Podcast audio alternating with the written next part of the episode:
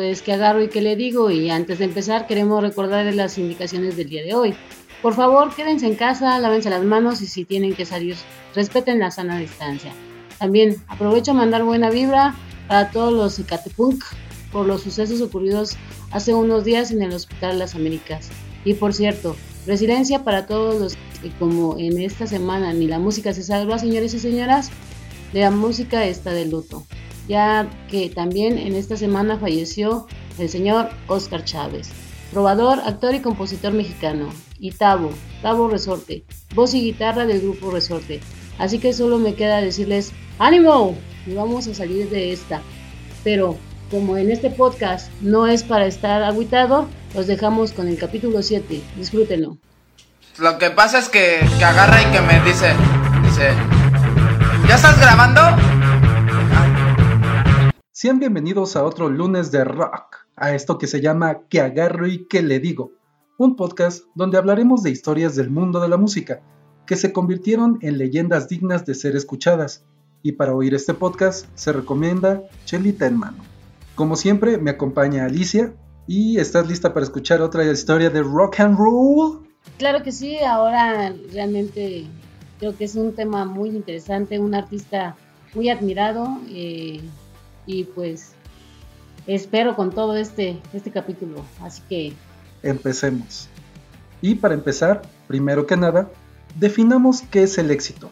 El Internet dice, el término latino exitus, salida. El concepto se refiere al efecto o la consecuencia acertada de una acción o de un emprendimiento. Su raíz se hace más o menos evidente según el contexto que usemos para la palabra ya que muchas veces expresa sobresalir, salir por encima y salir de la oscuridad del anonimato. Pero solo llegamos a conocer la punta del iceberg del éxito y no damos crédito al trabajo y el tiempo que tomó llegar al éxito. También lo que es éxito para algunos es fracaso para alguien más. ¿Y cómo se relaciona con la historia del día de hoy? Pues bueno, una de las bandas más conocidas a nivel hispanoparlante que puede o no gustar, pero su trayectoria es considerada como éxito. Siendo congruentes y siempre evolucionando, nos demostraron que puedes dormir al calor de las masas y que nada es personal a través de la persiana americana, esperando que pase el temblor para poder tomar un té para tres. Esta semana conoceremos la historia de Soda Stereo. con la canción de Té para tres y me puso chinita la piel. Ay, ya está muy chida esa canción. De hecho, esa la conocí por mi esposa, no porque me la dedicara, pero este. está muy chingona. Y realmente la historia detrás de la canción creo que hablaba de, cáncer de, su madre, ¿no? Ajá, sí, sí, sí, no tenía. Aunque sí comete como para decir de los eh. amantes o de enamorados de otra persona, pero sí, era para cáncer de su mamá. Era para el cáncer de su mamá, pero una canción muy recomendable para escuchar. No si estás deprimido y no si tienes cáncer. y no si te acaba de dejar la vida. Por cáncer. 1980. Un joven llamado Gustavo Adrián Cerati Clark se presentó en un cabaret del Parque Centenario con un grupo en el cual cantaban dos chicas inglesas, bautizado como Swabach, que sería más o menos como salvaje. El repertorio incluía covers y canciones propias más improvisadas que compuestas. Gustavo era estudiante de publicidad en la Universidad del Salvador, era compañero de Zeta Bocio, en el cual solo compartían algunas clases, quien lo invitó a ser parte de su grupo, The Morgan, en el que también estaba Andrés Calamaro en los teclados y cabe resaltar que cada vez que digo Andrés Calamaro me acuerdo de Calamardo, ya sé. No, no, es que no, Andrés Calamaro. No, no, no. Oh, no, ay, sí, por favor. No, es no te proyectes. Es que me lo imagino con un clarín. bueno, luego formaron al mismo tiempo el grupo Estrés junto a Charlie Amato y en la batería a Pablo Guadalupe. Y el proyecto Erecto, junto a Andrés Calamaro también, pero no terminaron de entenderse en el escenario y sobre todo no tenían las mismas ambiciones y objetivos musicales. Fíjate, ahora este, es que realmente Andrés Calamaro y bueno, no puedo decir que tienen el mismo como género, pero... Son dos líneas diferentes ah. del mismo, de la misma ola. Ándale, sí, pero, o sea, como que sí tienen su, su esencia, ¿no? Parecida. A, comienzos de 1982, Cerati y Bocio soñaban con arrancar un trío al estilo Police, pero les faltaba el baterista. Carlos Pisciachi, llamó por teléfono a María Laura Cerati para invitarla a salir. Atendió su hermano Gustavo. Entablaron una charla de compromiso y terminaron hablando del padre de Carlos, un famoso baterista de jazz, Tito Alberti, autor de grandes canciones del repertorio infantil. A la semana, Gustavo y Zeta visitaron la casa de Charlie para escucharlo tocar en la batería de su padre. En lo que fueron los comienzos de un protocelta estéreo, para esto hay que decir que las casualidades no existen. Parecía que todo estaba destinado a suceder y las piezas estaban encajando. Ahora tenían que encontrar el nombre para su nueva banda. Y algunos nombres surgieron como Aerosol y Sidecar. Y después de adoptar, el nombre de los estereotipos, debido a una canción de, Special, de los Special que les gustaba a los tres y que utilizaron por un par de meses. De estas primeras épocas hacen un demo donde grabó guitarras Richard Coleman, que fue integrante oficial de la banda durante muy poco tiempo. Las canciones de aquel disco de presentación eran ¿Por qué no puedo ser del Jet Set? Dime Sebastián y Debo Soñar, de Ulises Butrón, acompañados por Daniel Melero en los teclados y Butrón en la guitarra. Luego surgieron los nombres Soda y Estéreo, donde como resultado el famoso nombre de Soda Stereo, como nombre definitivo de la banda que se quedó sin el señor Coleman, ya que él mismo reconoció que la banda sonaba mejor sin él. Y vaya que hay que tener este valor para decir eso. Y sí. Porque tú solito te estás este, autodescalificando. De... Y yo creo que ahora se ha de estar dando de golpes. Ah, no, claro, pero pues igual si estaba ahí y sentía que arruinaba el proyecto, pues fue una buena decisión. Todo fue por la música. El amor de Alamuzzi. Así Soda Stereo nace, nace en 1982 como un grupo heredero directo del New Wave y con una, fuerza, con una fuerte influencia de bandas como The Police y Television. En sus comienzos combinaba la energía del punk rock con las melodías del reggae y el ska, aunque su música se fue tornando cada vez un poco más pop con el correr de los años. En 1983 consiguieron cierta fama con varios demos presentados en la radio de plata y en las discotecas. Sí, discotecas. Eran las primeras versiones del Jet Set y Vitaminas. Una noche a los Soda los llamaron en un pub para salir a para suplir a la banda Nylon, que no iba a poder tocar esa noche. Y realmente yo sé que muchos de estos nombres no les suenan porque todo esto es de los 80s. Entonces, por lo nosotros no estábamos ni siquiera planeados, la mayoría. Y eso que ya estamos viejitos. No. Perdón, señor, 15 años. Así comenzó una etapa de constantes presentaciones que los condujeron al Bar Cero y al Café Einstein, lugares que gozaban de fama. En el tercer show, un productor discográfico los escuchó y los llevó a grabar profesionalmente para CBS. Pero esto no sucedería hasta mediados de 1984, o sea, hasta el siguiente año. Ya por entonces, Soda Stereo entendió que empezaba a tener relevancia y comenzó a trabajar muchísimo sobre su imagen. Alfredo Lois, amigo, del grupo y compañero de estudios, considerado como el cuarto Soda, fue el encargado de las producciones visuales, editar un videoclip antes de un LP, algo que era muy raro. El tema elegido fue Dietético, que realizaron con equipos prestados por Cablevisión, donde Lois trabajaba como camarógrafo. Y de nuevo la casualidad no existe. Estaban rodeados de las personas correctas para poder dar el siguiente paso. Cuando su primer disco, Soda Stereo, homónimo del nombre de la banda, fue editado en 1984, contó con la producción de Federico Moura, quien les limitó a dar algunos consejos, ya que todos los temas tenían los arreglos resueltos y pensados. Y esto realmente es muy difícil porque muchos eh, compositores solo sacan la balada y sacan la letra, pero las composiciones de o los arreglos eh, ya vienen por parte en postproducción, pero Soda Stereo ya los tenía hechos. Si bien el resultado fue un sonido más frío que lo obtenido en vivo, la banda quedó muy conforme. La grabación se realizó en los obsoletos estudios de CBS en Buenos Aires. El trío, Cerati, Alberto, Alberti y Bosio fueron acompañados por Daniel Melero en los teclados, autor del tema Trátame suavemente. ¡Uh! Otra rolona. Otro rolonón.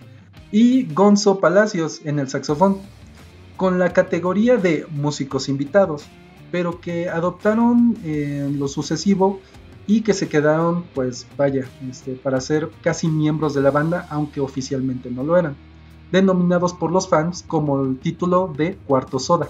Y se oye muy raro decir eso de Cuarto Soda.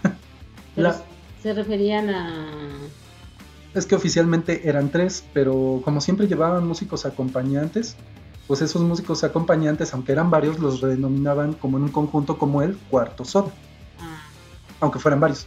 La presentación oficial de este material fue en el Teatro Astros, el 14 de diciembre de 1984.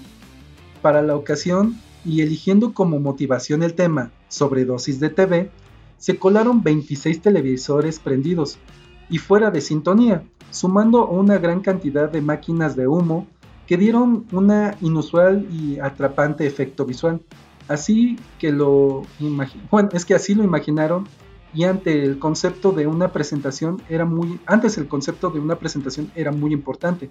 Todo debería estar en el sitio para que todo funcionara, pero el primero de octubre tuvieron una preestreno que se realizó en un local de comida rápida de la cadena Nick que era uno de los lugares preferidos donde se reunía la chaviza, los adolescentes de, mil, de los ochentas.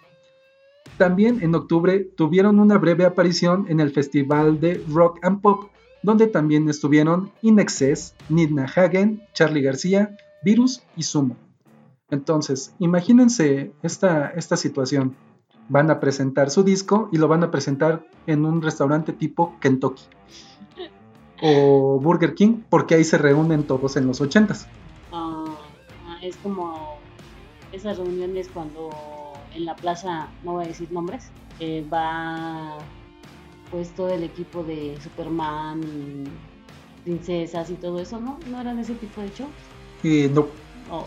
Haz de cuenta que en ese restaurante tenían televisiones y hicieron la presentación del, del disco. Pero lo curioso ah es de que lo hicieron en un local de comida rápida. ¿Por qué? Porque ahí se juntaban. Así eran los ochentas, eran raros. Mucho crepe en el cabello. A lo mejor tanto Sprite les llegaba al cerebro. Aunque no estaría mal hacer reuniones en el Kentucky. Ah, yo pensé que tanto Sprite. Ah, es que tienen juegos en Kentucky. Pero son para niños de. Tienen juegos en Kentucky, dije. Un año después, en 1985, sale el segundo disco, nada personal.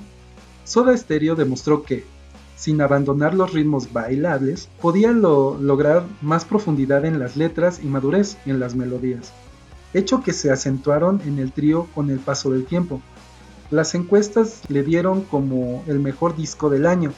De este material fue calificado como sorprendente. En 1986, Soda Stereo salió de gira por Latinoamérica y cosecharon un éxito inesperado, que realmente lo superó a todos. En junio del mismo año, el trío grabó su segundo videoclip, Cuando pase el temblor, nuevamente bajo la dirección de Alfredo Lois, en las ruinas de Pucará del Tilcará. Sí, nombres muy, muy, este, muy latinoamericanos. Pucará del Tilcará. El video que completó la filmación de la presentación en el estadio Obras, fue nominado como finalista del 12 World Festival of Video and TV en Acapulco, unos años después. La banda graba Signos en 1986. Fue un paso clave en la banda, sin repetir fórmulas exitosas. Este trabajo fue mucho más refinado que los anteriores, y esto era parte de, lo, esto era parte de la capacidad de los sodas, ya que todos los discos suenan diferente. Al trío se le sumaron Bon Quintero en los teclados, Richard Coleman en la guitarra y Gonzo liderado en una sección de vientos. Signos fue el primer disco de rock nacional en editarse en un formato compact disc. Fue fabricado en Holanda y distribuido en toda Latinoamérica. El primer compact disc en Latinoamérica fue de Soda Stereo. Oh, ¿No saben qué es un compact disc? Ahora no saben qué es un compact disc. pues antes de eso había cassettes. Ah, no. Y acetatos. Y acetatos, sí, sí. Y disquete. De todas estas giras nace Ruido Blanco. Fue parte del viejo concepto de pensar que Soda sonaba mejor en vivo que en los estudios. Con el material registrado a lo largo de toda la gira latinoamericana, sin el objetivo de publicarlo. Si bien se perdió un poco la calidad de sonido en los discos anteriores, fue indudable que este trabajo ganó en la frecuencia, espontaneidad y potencia característica de los shows en vivo. Doble Vida en 1988, primer álbum grabado íntegramente fuera del país, la producción estuvo a cargo de Carlos Alomar, quien trabajó con, y escuchen, Mick Jagger, Paul McCartney y David Bowie, logrando un sonido más tecnificado del trío y sobresaliente. Lo que sangra, la culpa y en la ciudad de la furia, este era el nombre que tenían pensado para ponerle al disco, pero al final no quedó. Entonces el disco se pudo haber llamado En la ciudad de la que en lo particular hubiera sonado más chingón. Habían transcurrido unos años desde su último concierto en vivo. Soda Stereo presentó Doble Vida en la cancha de hockey de obras sanitarias eh, ante 25 mil personas y el 9 de julio no, así se llamaba. y el 9 de julio en Buenos Aires se presentaron ante 150 mil personas junto a Luis Alberti, Spinetta, Fito Páez, Los Ratones Paranoicos, que, ah, qué buena pinche banda es esa. Sí, sí, sí, me capturaron desde hace un par de años con el nombre y dije, ¿y a qué suena esta chingadera de los ratones paranoicos? Pero sí, sí, sí, sí, muy, está muy bonito. Y Man Ray. Soda realizó dos presentaciones con entradas agotadas en el Palace de Los Ángeles, convirtiéndose en la segunda banda de rock en español en presentarse en un espectáculo en Estados Unidos con entradas agotadas. Fue el 8 de diciembre de 1989, solo tres meses después de que el también argentino Miguel Mateos hiciera lo propio el 7 de septiembre de ese mismo año. O sea, Argentina rompiendo en Estados Unidos. Y Miguel Mateos también estaría chido hacer un capítulo de él, pero yo creo que ese nada más lo escucharía mi papá. bueno, señor Miguel, ya, ya tiene que escuchar si está aburrido. Sí, no, no Yo creo que esa es una generación todavía más para atrás de mí. Dos veces más para atrás que mí. ¿Estás diciendo viejito mi Sí, ya está viejito. En 1990 lanzan el disco Canción Animal considerado como uno de los mejores de la historia del rock latino. Allí se editó la canción más popular, de música ligera. Además de otros clásicos de la banda como Canción Animal, Un Millón de Años Luz, El Séptimo Día y T para Tres. Este uh. disco es que es un pinche rolón. Este disco fue tan popular que lo hizo cruzar el Gran Charco y llegar a España en mayo de 1992, con presentaciones en las ciudades de Madrid, Oviedo, Sevilla, Valencia y Barcelona. Nótese que casi todos son equipos de fútbol, pero son ciudades. Era la culminación de un enorme tour por Latinoamérica y Europa. Este año también había batido el récord de 14 funciones agotadas en el Teatro Gran Rex, el máximo registrado en una sola presentación de Soda fue el 14 de diciembre de 1991 con 250 mil personas en la 9 de julio en el show gratuito. Ah, no. O sea, fue un show gratuito, por eso también le cayó tanta raza. Sí, claro. Ahí fueron hasta los ratones. Hasta los ratones. Tras ese furor sobrevino un periodo de dispersión. Se editó Rex Mix, que fue un trabajo en vivo con material registrado de los shows de los años anteriores y retoques de estudio. La verdad es que estos siento que nada más eran las disqueras queriendo sangrar el éxito de Soda Stereo. Sí, pues sí. dinero, dinero. Sí, dieron, van surgiendo todo, está muy bonito, está batiendo con 250 mil. Oye, no. Es, sí lo compro, sí lo compro. Es un chingo de raza. En noviembre de 1992, los Sodas fueron protagonistas de un hecho inédito. En Argentina, la transmisión de TV en estéreo con la presentación del disco llamado Dynamo, que los tres músicos, más Twenty González en los teclados y Fabio Etcheto, Etcheto, sí, en las trompetas, Etcheto en las trompetas, no Cuando estaba escribiendo no noté que sonaba chistoso. Tocaron casi todo el álbum en el programa Fax de Nicolás Repeto, o sea, su otro rollo pero de Argentina. Cerati cantó sobre las pistas previamente grabadas en las canciones y el dichoso playback reforzaron en vivo la guitarra, bajo y batería. Técnicamente eh, lo que hizo famoso esta presentación es que primero se aventaron casi todo el disco y ya era en sonido digital, so motherfucker. Que para esos tiempos era... Ah, era de niños ricos eso. En diciembre llegaron los ocho shows en el Estadio Obras, también destacados por la puesta en escena de Dynamo. No vendió como se esperaba, porque en aquellos días el grupo cambió de compañía discográfica. Sony no tenía intenciones de apoyar un grupo que apenas había firmado y BMG no podía incentivar un producto de otra empresa. Por eso al disco Dynamo no le fue tan chido. Por decisión unánime tomaron rumbos diferentes y evaluaron la posibilidad de separarse definitivamente. Cerati ya había tenido proyectos solistas, Colores Santos y Amor Amarillo. Z se dedicó a la producción de, de nuevas bandas como Peligrosos Gorriones y Aguirre. ¿Por qué siempre todo tiene que ser peligroso con animales muy tiernos? Y Charlie desapareció de la música para incorporarse al jet set de las revistas, o sea, se convirtió en un Kardashian. Pelón. ¿Qué? bueno, sí. ¿dónde? Sí, sí, o sea, cuando se separaron por primera vez, cada quien agarró su rumbo y este como que no sintió que la música iba a ser lo suyo. Entonces se volvió jet set y se convirtió en un Kardashian argentino. Eh, sí.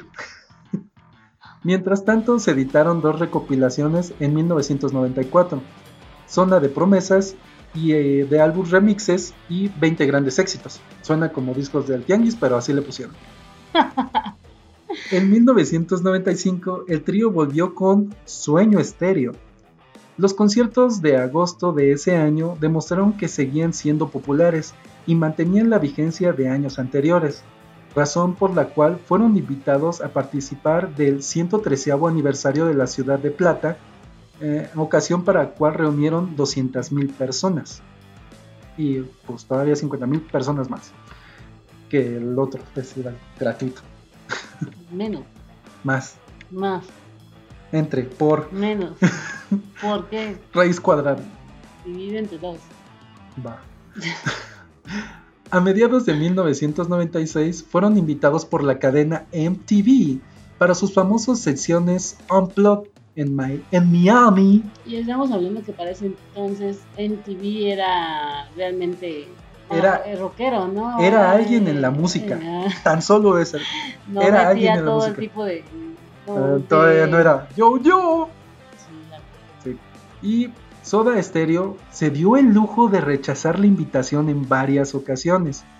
Lo harían con la condición que aceptaran su propuesta de tocar con sus instrumentos eléctricos y enchufados, aunque reorquestados y modificados las versiones clásicas para hacerlas más lentas y musicalmente más complejas. Y esto se logró notar con la canción En la ciudad de la furia, en donde la balada modificada completamente la cambiaron a un estilo más cercano al blues, con toques psicodélicos. En esta versión Cerati canta a dúo con la colombiana Andrea Echeverría, Echeverry, líder de la banda Aterciopelados, esta presentación fue registrada parcialmente en el disco Comfort y Música para Volar. Eh, por favor, Andrea, discúlpalo. no soy el primero que da de confundir Echeverría con Echeverry. Eres la señora, señora Andrea, no me la toques. Líder lesbiana. Pero señora. Pero señora, doña señora. Ah, Así como Freddy Mercury es don, señor, don puto. Así, también. Ah. Pero un largo silencio presagiaba la despedida final. Gustavo Cerati participó en un álbum tributo a Queen Mama. Pero finalmente Soda Stereo anunció su disolución a mediados de 1997. Decían adiós. La banda realizó la última gira, que pasó por México, Venezuela y Chile, antes de cerrar en dos shows en el estadio de River Plate. En septiembre, sí, mala acentuación. En septiembre, durante el tour se grabaron versiones en vivo que serían editadas en los discos separados bajo el nombre de El último concierto A y Último concierto B. Muy original. Sí, todo un este, prototipo de cassette. Sí, Lado A, ah, lado lado B. Sí, es cierto. Así Soda Stereo decía adiós a su público. En 10 años de separación, varias fueron las oportunidades en las cuales se rumoreó un reencuentro. En 2007, la banda decidió reunirse una vez más con el fin de realizar una gran gira continental. El 6 de junio se conoció la noticia. Soda Stereo volvería a los escenarios mediante una gran gira americana llamada Me verás volver. Frase tomada de En la ciudad de la furia. Yo creo que esta canción les gustaba un chingo. Porque también fue la que le También pusieron. fue, eh, fue el Unplugged, fue... La versión era muy New Wave. Después el Unplugged se volvió blues psicodélico. Y después le pusieron el nombre al tour de este, del reencuentro. Les dio dinero, nada más no poder. Sí. La emoción del reencuentro superó el millón de entradas vendidas a través de nueve países de América, realizando 23 conciertos en solo dos meses. En la última semana de agosto del 2008, Sony BMG lanzó el nuevo álbum llamado Me Verás Volver, Hits y más. Un trabajo con 18 reediciones de temas que fueron remasterizados. Después de esto, de nuevo el silencio. Cada uno siguió por su camino de nuevo. No habría más Soda Stereo. La banda que empezó desde cero, tratando de imitar a The Police, había logrado lo que siempre soñó, tener éxito. Y para llegar a tener el título de leyenda, la muerte tiene que intervenir. En la madrugada del domingo 16 de mayo del 2010, Gustavo Cerati sufrió un ACV, un accidente cerebrovascular, quedando en coma hasta el 4 de septiembre del 2014. Murió por un paro respiratorio. Y no podemos dejar de hablar cómo fueron las últimas horas de Gustavo Cerati. Esto ya se volvió tradición en este podcast. Como que nos gusta el- la moribución. Sí, o sea, todo en resumen, cómo se murió. Cuando estuve investigando esta parte, no, no, Creo que esta noche vamos a llorar por lo que me, por, por lo que me dieron de introducción en la plática. Oh, sí, mucha introducción. No, Este, no, cuando lo estaba escribiendo se me ponía la piel chinita en ciertas partes y, y nada más estaba así como que... eh, eh, no voy a llorar, no voy a llorar, voy a ver cosas. con razón tenías pelado al lado y Ah, sí, estuve comiendo como gorda. Empecemos.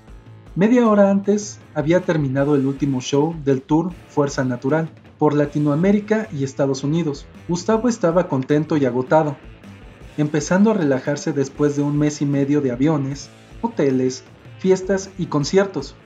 Había sido una de esas noches en la que todo había salido bien, excelente. El campus de la Universidad Simón Bolívar de Caracas estaba lleno, a reventar, y la banda había sonado genial y poderoso. Después de comer con el resto del equipo en una de las carpas montadas detrás del escenario, el sonidista Adrián Taberna, y recuerden este nombre porque va a ser muy protagonista, y en la guitarra Richard Coleman acababan de entrar a su camerino para platicar un rato. Eran sus más viejos amigos, se conocían desde comienzos de los 80s, antes de que Soda Stereo grabara su primer disco. Cuando terminaban los conciertos, Taberna solía pasar un rato por sus pasaba por su camerino para hablar sobre cómo le había salido todo. Era una especie de ritual. Hacía calor. Era una noche espesa en Caracas. En el camerino había un espejo, luces ambientales, dos sillones blancos, una silla de plástico y en una mesa frutas, botellitas de agua y latas de cerveza, o sea, muy de rockstars. Afuera estaba lleno de gente y Taberna encontró el resto de la banda organizando la foto grupal que sacaban cuando terminaban algún tramo de la gira. Fernando Samalea, el baterista, estaba, trepado en una silla de plástico acomodando la cámara eh, arriba de un mueble para que disparara en automático, mientras se amontonaban según las indicaciones de Samalea. Se dieron cuenta que solo faltaba Gustavo y que alguien le gritó que fuera. Oh, Solo faltaba él. Gustavo apareció a último momento y se paró atrás de Taberna. El primer disparo de la cámara salió sin flash, o sea, no mames. Así que Samalea pidió a que nadie se moviera y se volvió a subir a la silla para reprogramarla. Taberna se dio vuelta para decirle algo a Gustavo y lo vio pálido, con los ojos desorbitados. ¿Te sentís bien? le preguntó, y disculpen mi argentino. Gustavo abrió la boca para contestarle, pero no acertó a decirle nada. Fue como si los músculos de su mandíbula no encontraran las palabras. Entonces, la cámara disparó su flash y todo el equipo quedó registrado en la última foto de la gira. Así, alrededor del grupo se empezaron a dispersar y Gustavo caminó confundido hacia su camerino. Mientras lo veía alejarse, Taberna le pidió a Bernaudo que lo acompañara a ver cómo, cómo estaba. Cuando entraron, Gustavo estaba tirado en el sillón, con el saco a un costado, la camisa desabrochada y la boca entreabierta. Pensaron que tenía un pico de depresión o que tal vez le había dado un infarto. Bernaudo corrió a buscar a los paramédicos y volvió con dos chicos que no, no tendrían más de 20 años y que al ver a Gustavo Cerati descompensado no supieron qué hacer. Charlie Michel, el kinestólogo, kinesiólogo, el kinesiólogo, que viajaba con el equipo, revisó qué remedios tenían los paramédicos en sus bolsos y les pidió que fueran a buscar la camilla. Gustavo se podía mover, pero estaba como abrumado, lento y no podía hablar. O sea que fue, fue avanzando poco a poco, entonces, Y para los que tienen duda de qué es un kinesiólogo, es alguien que se encarga de enfermedades motrices. Entonces esto ya nos da como que un precedente de que pues tenía problemas para moverse o tal vez lo utilizaba para darle masajes porque las giras de a este nivel son muy intensas. Entonces sí, como dices, fue un poco progresivo lo que le estaba pasando. Pasó casi una hora hasta que lograron desalojar completamente el lugar. No querían que la descompensación se convirtiera en noticia. Un rato más tarde, dentro de la ambulancia, Mientras atravesaban los suburbios residenciales de Caracas, a la medianoche, Gustavo todavía parecía estar experimentando como el software de una conciencia se encare... bueno, o sea, cómo, cómo se estaba reiniciando su cerebro. Estaba acostado en la camilla con los ojos abiertos, pero con la mirada perdida. Dejaron atrás una zona industrial con fábricas, eh, concesionarias de autos y un bingo abandonado antes de llegar al centro médico docente de la Trinidad. Cuando bajaron la camilla en la entrada del sector de emergencias, se encontraron que los pasillos estaban oscuras, se había ido la luz. Mientras avanzaba, se cruzaron con una enfermera que les dijo que el grupo electrógeno, electrógeno del hospital solo funcionaba para la terapia intensiva y los quirófanos. Así que volvieron a cargar a Gustavo en la ambulancia y lo llevaron a otro centro de estudios en la ciudad para que lo atendieran.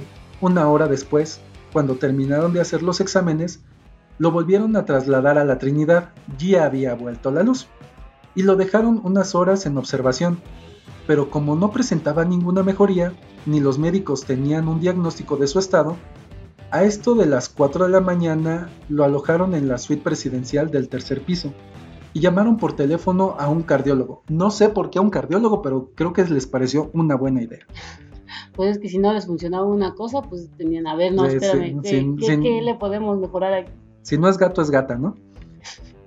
es como los mecánicos. Ah, pues déjale, checo la... si no hay pan, hay tortillas. Ándale.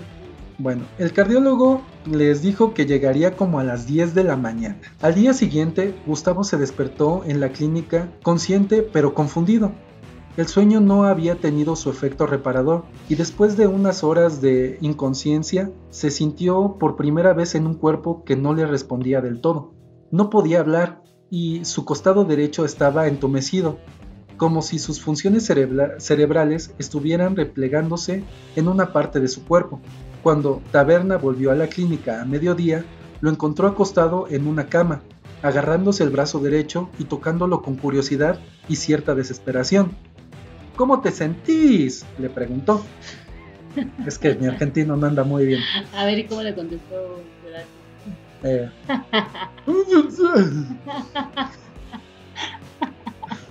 No te pases. Ah, sí, qué cruel. Sí, sí, muy cruel, demasiado.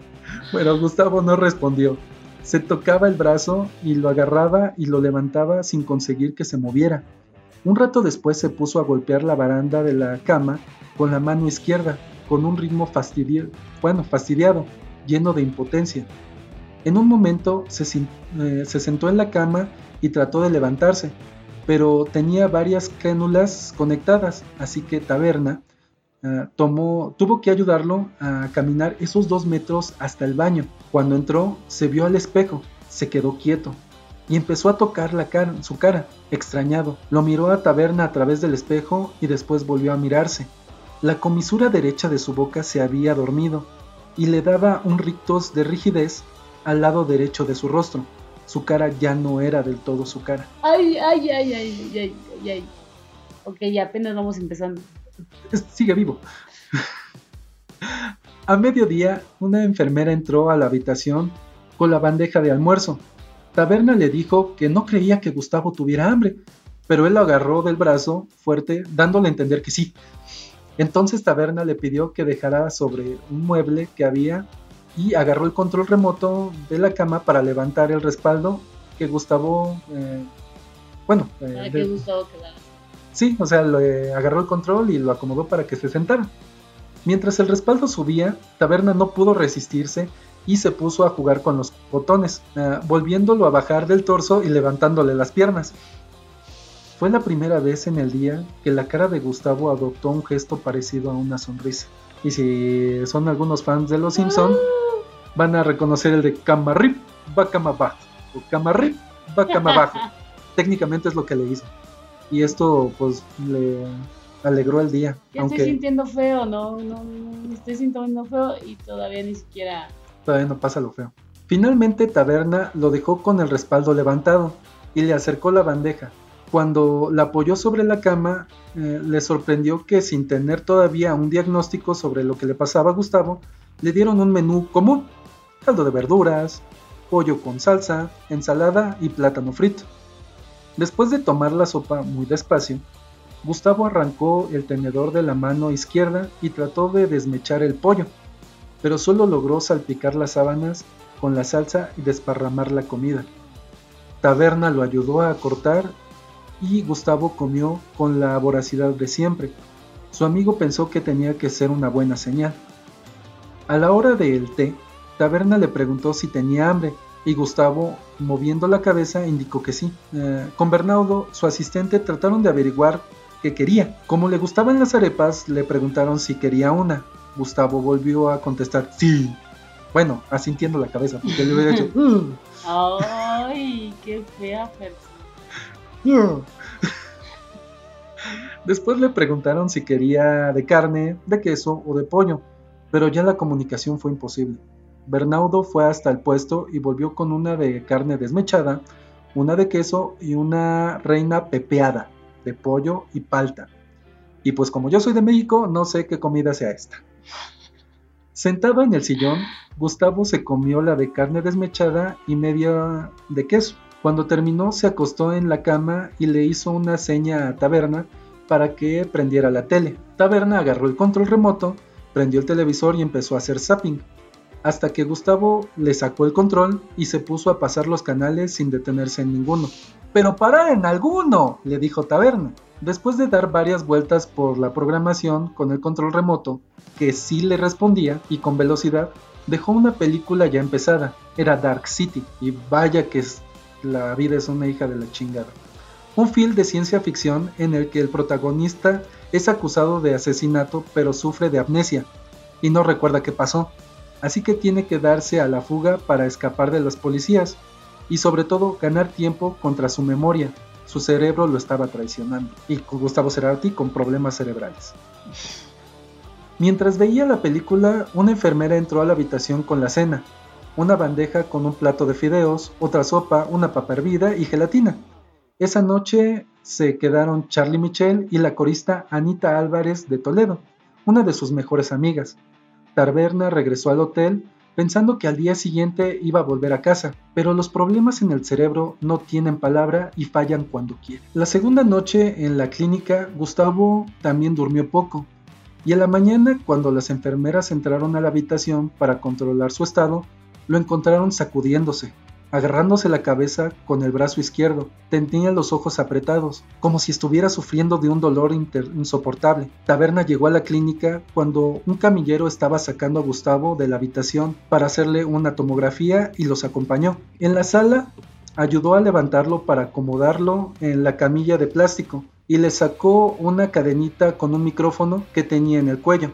Acostado en el tomógrafo, Gustavo se movía adolorido y los enfermeros le pedían, Gustavo, quédate quieto, por favor, quédate quieto. Como no lograban que se calmara, le pidieron a Taberna que entrara y lo sostuviera. Ya está, Gus, ya termina, le dijo Taberna. Pero Gustavo siguió moviéndose, hasta que en un momento parecía quedarse dormido. Después lo volvieron a acostar en la camilla y lo empujaron por los pasillos hacia otra sala para hacerle un centellograma. Cada tanto abría los ojos muy despacio y los volvía a cerrar. Cuando llegaron, la camilla no pasaba por la puerta y Taberna tuvo que cargarlo. Arre, le dijo. ¡Ay, Dios mío! Mientras lo levantaba, Gustavo tiró del brazo por atrás del hombro de su amigo. Taberna lo sentó en la máquina donde le iban a hacer el estudio. Tenía la mirada perdida y la boca entreabierta. Espera, ya para, no aguanto más. Después del estudio, lo volvió a cargar a la camilla, lo tapó con una frazada y los enfermeros lo llevaron al cuarto piso para hacerle análisis. Media hora más tarde lo dejaron en la habitación y decidieron avisarle a la familia. Gustavo había sufrido un ACV, accidente cerebrovascular, y su cerebro se había inflamado tanto que estaba haciendo presión contra el cráneo. Tenían que operarlo con urgencia. Fue un lunes en la mañana, de la cual apenas pudo salir y se quedó en terapia intensiva. Los medios especulaban e informaban que después de la operación las primeras 72 horas serían cruciales, pero que Gustavo no sería el mismo de nuevo. Y con esto Latinoamérica quedaba en shock y el resto del mundo solo podía esperar lo mejor. Después sería trasladado en un avión ambulancia a Argentina, sin presentar ninguna complicación, siendo internado el 24 de octubre del 2010 en la clínica Alcla, pero Gustavo no reaccionó. Él quedó en coma. Su madre cuando lo visitaba siempre le cantaba, pensando que en cualquier momento despertaría, pero nunca pasó. El 4 de septiembre del 2014, Gustavo Cerati muere, de un paro respiratorio y con él muere parte del rock en España. Y tal vez hay quienes dicen que los excesos lo llevaron a la tumba, pero es la primera vez que no quise investigar a detalle el asunto. Sí, Cerati ya había sido diagnosticado de ser hipertenso. Sí, en el 2006 sufrió una trombosis y tuvo que cambiar, eh, tuvo que cambiar su alimentación y estilo de vida y tener que tomar pastillas para siempre. Gustavo no quiso parar la grabación del video Crimen, aún teniendo el dolor de la trombosis, y todo el video sufrió un dolor intenso hasta que lo obligaron a ir al médico. Sí, Gustavo no cambió nada de su estilo de vida, fumaba mucho, le gustaba el whisky, su ritual eran dos cigarros y seis vasos de whisky antes de subir al escenario. Su propio cuerpo le avisó que ese sería su último concierto. Gustavo dijo, parece que la ciudad se hizo más alta porque me estoy quedando sin aliento. Y esto haciendo referencia a la altitud de la ciudad. Mm. Y al final dijo, sobreviví a esta catombe. Se le vio tocarse la cabeza varias veces, y también, y también el escándalo de su novia supermodelo y el abuso del Viagra, pero realmente esto parece que no tiene importancia, ya que lo que hizo arriba del escenario superó con creces cualquier cosa que pudiesen decir de él. ¿Qué es lo que nos enseña Soda Stereo? Pues si tienes un sueño, trabaja duro, haz por alcanzar el éxito. Y si estás por empezar un grupo musical, no te detengas por nada, ya que la música necesita más ceratis y menos malumas. Y solo tengo que decir, gracias totales. Así termina el capítulo de hoy qué les pareció y espero que les haya gustado. ¿Qué opinas, Alicia?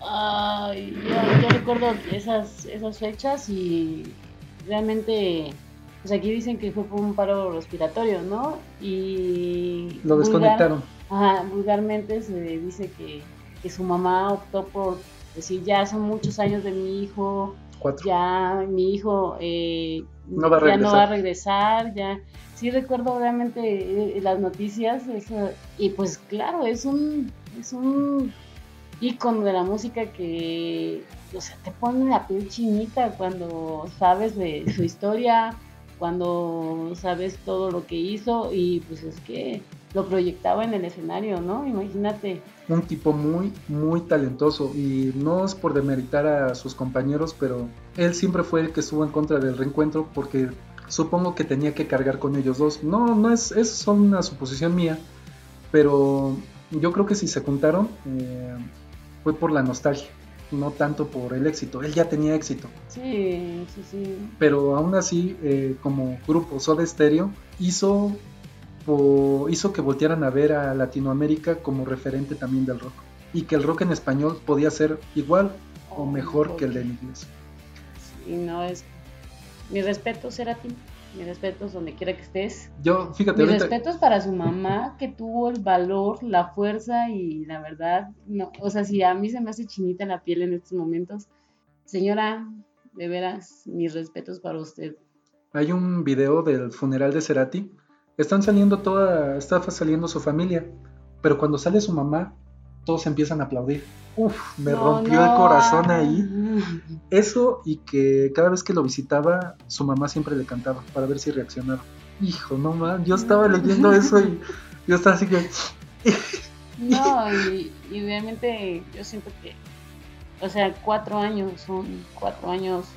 No, diario, imagínate ir a verlo, diario estar ahí en esa situación, diario tener la esperanza de que realmente despertara y y, o sea, realmente la desesperación que, que describes en ese momento de que Cerati, pues, se desesperaba, eh, se, se frustraba. Que su cuerpo no le respondía. Que, no, le, no le respondía.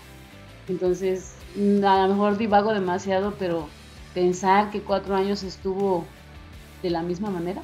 Encerrado en su cuerpo. Encerrado en su cuerpo. O sea, realmente este, desesperado porque a lo mejor escuchaba a su mamá y a lo mejor realmente escuchaba a todos, pero no le respondía el cuerpo para comunicarse. Ajá, y entonces imagínate que es, bueno, qué bueno y qué decisión tan grande. Muy valiente. sí. Sí, sí, lo, de hecho, ahorita que mencionas eso de que, pues digo, yo también me acuerdo en esa época, eh, aquí en México en el 2012 tuvimos un temblor fuerte, no como, no como el de los años pasados que tiró medio, medio, medio México, pero este, en el 2012 tuvimos un sismo fuerte. Después de eso, unos días después, lo primero que pensé es, ya vayan a despertar a Gustavo. Él dijo, despiértenme cuando pase el temblor. Eh, Fue lo primerito que pensé y dije, ay, no mames. Qué poético, pero es que no, o sea, es un icono, es un, es un alguien que realmente para eh, canciones como, bueno, en la que más me puede gustar a mí es la de T para tres, o sea, Ah, ah, ¿y qué decir? Pero bueno. Tiene, muchas muy buenas canciones. Entonces, si este podcast les llegó, pues la mejor forma de honrar a Gustavo y a, Soda Stereo es escuchen uno de sus discos completos. Escúchenlo y, y vuelvan a recordar cómo, cómo eran en los noventas, los dos miles. Y pues bueno, estamos estrenando sección y al final de cada episodio les vamos a estar recomendando un disco para que lo escuchen en la semana. Alicia. Bueno, pues entonces esta noche, eh, bueno, más bien este día. Porque grabamos de noche, pero esto sale en el día. Y el día de hoy les recomendamos Giganton de Pearl Jam. Con este disco confirmo que la banda nunca ha bajado su nivel de hacer canciones chingonas.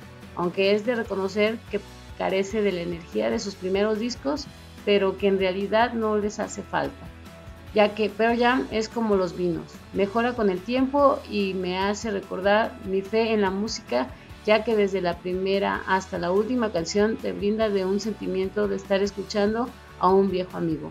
Así que por favor escuchen el Giganton de Pearl y cuéntenos qué tal les pareció. Y para eso tenemos nuestras redes sociales. Nos encuentran en Twitter como agarro-i en Instagram como que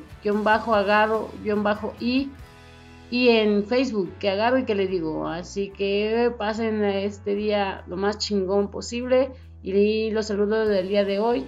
Por último Derek. Este van a reconocer nuestras redes porque tiene nuestro logotipo son dos borreguitos hablando acechando chisme. Y muchas gracias por habernos escuchado.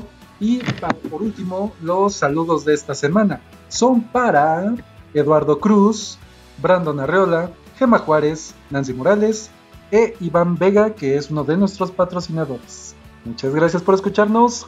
Bye. Bye. Dice, no, dice. Ah, no, ya no me dijo nada.